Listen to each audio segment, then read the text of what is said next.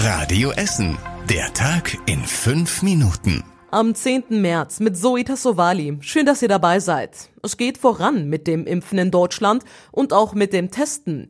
Seit inzwischen zwei Tagen darf ja jeder hier bei uns in NRW sich einmal die Woche kostenlos testen lassen. Bei uns in Essen geht das unter anderem in der Grugerhalle und jetzt auch am Flughafen in Harzopf. Dort kann man mit dem Auto einfach direkt ins Testzentrum fahren. Der Abstrich wird dann durch das Autofenster abgenommen. Termine können bei beiden Testzentren online gemacht werden. Die Details findet ihr auf radioessen.de. Außerdem verhandelt die Stadt im Moment über weitere Testzentren, unter anderem in der Lichtburg und im Westviertel. Seit mehr als einem Jahr leben wir nun schon in der Pandemie. Unser Leben hat sich natürlich stark verändert und auch das Arbeiten. Und eins ist klar, Corona wird die Arbeitswelt in den Essener Unternehmen wohl nachhaltig verändern. Viele Firmen wollen einige Corona-Anpassungen auch nach der Pandemie beibehalten. Bei E.ON und Hochtief in Rüttenscheid gehören dazu unter anderem mehr Homeoffice, flexiblere Arbeitszeiten und weniger Dienstreisen.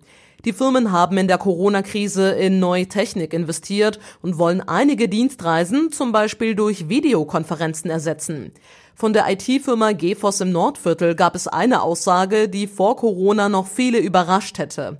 Die letzten zwölf Monate hätten unter anderem gezeigt, dass die meisten Kollegen im Homeoffice mehr leisten als im Büro. Kommen wir jetzt mal zum Wetter. Es dürfte vermutlich nur wenige von euch überraschen, aber der Winter an der Ruhr war zu trocken und zu warm. Vor allem im Dezember und im Februar ist deutlich weniger Regen gefallen als erwartet. Außerdem war der Winter insgesamt auch wärmer als im langjährigen Durchschnitt, sagt der Ruhrverband im Südviertel. Das hat vor allem Folgen für die Talsperren der Ruhr. Im trockenen Sommer und Herbst letztes Jahr mussten sie viel Wasser abgeben, sonst wäre die Ruhr trocken gelaufen. Der zu trockene Winter konnte das nun nicht ganz aufholen. Wir sind trotzdem gut vorbereitet, sagt der Verband. Aber er erinnert auch daran, dass wir mit unseren Wasservorräten sorgsam umgehen müssen. Und auch das dürfte nicht viele von euch überraschen. Corona sorgt für deutlich weniger Unfälle auf den Essener Straßen. Im letzten Jahr hat die Polizei rund 23.500 Unfälle gezählt. Im Jahr davor waren es noch rund 3.000 mehr. Durch Lockdown, Homeoffice und Schule zu Hause sind weniger Menschen unterwegs. Dagegen ist die Zahl der Fahrradunfälle gestiegen. Es gibt vor allem auch immer mehr Unfälle mit E-Bikes und Pedelecs. Unter anderem die Kreuzung zwischen Hülsmannstraße und am Weidkamp in Borbeck ist für Fahrradfahrer gefährlich, sagt die Polizei. Sie bleiben hier immer wieder in den Straßenbahnschienen hängen. Mehr zu den Unfallzahlen bei uns in Essen gibt's auf radioessen.de. Es gibt zwar weniger Verkehrsunfälle auf Essener Straßen, dafür aber deutlich mehr Raser, vor allem im Essener Südosten.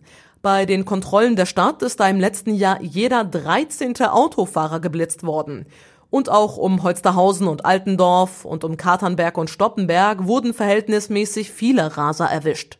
Viele ihrer mobilen Blitzer stellt die Stadt gezielt vor Schulen auf, da wurden knapp 40.000 Autos geblitzt. Und das war überregional wichtig. Als Konsequenz aus der Maskenaffäre fordert die Spitze der Unionsfraktion im Bundestag von ihren Mitgliedern eine Erklärung. Die Abgeordneten sollen bis übermorgen schriftlich bestätigen, dass sie nicht finanziell von der Bekämpfung der Corona-Krise profitiert haben. In einem Brief heißt es, das Fehlverhalten Einzelner dürfe nicht eine ganze Fraktion in schlechtes Licht rücken. Die früheren Unionspolitiker Nüßlein und Löbel haben für Geschäfte mit Schutzmasken hohe Provisionen bekommen. In Deutschland fallen auch in diesem Jahr mehrere große Open-Air-Festivals wegen der Corona-Pandemie aus. Grund ist die weiterhin bestehende unsichere Infektionslage. Betroffen sind laut Eventim unter anderem Rock am Ring, Rock im Park und das Southside Festival. Schon im letzten Jahr sind die Festivals wegen der Pandemie ausgefallen. Und zum Schluss der Blick aufs Wetter. Es wird ziemlich windig heute Nacht und auch sehr regnerisch. Die Temperaturen sinken nur ganz leicht. Die nächsten aktuellen Nachrichten aus Essen gibt's wie immer morgen früh zu hören, ab 6 Uhr, hier bei Radio Essen. Euch jetzt aber erstmal einen schönen Abend. Bis morgen. Das war der Tag in fünf Minuten. Diesen und alle weiteren Radio Essen Podcasts findet ihr auf radioessen.de und überall da, wo es Podcasts gibt.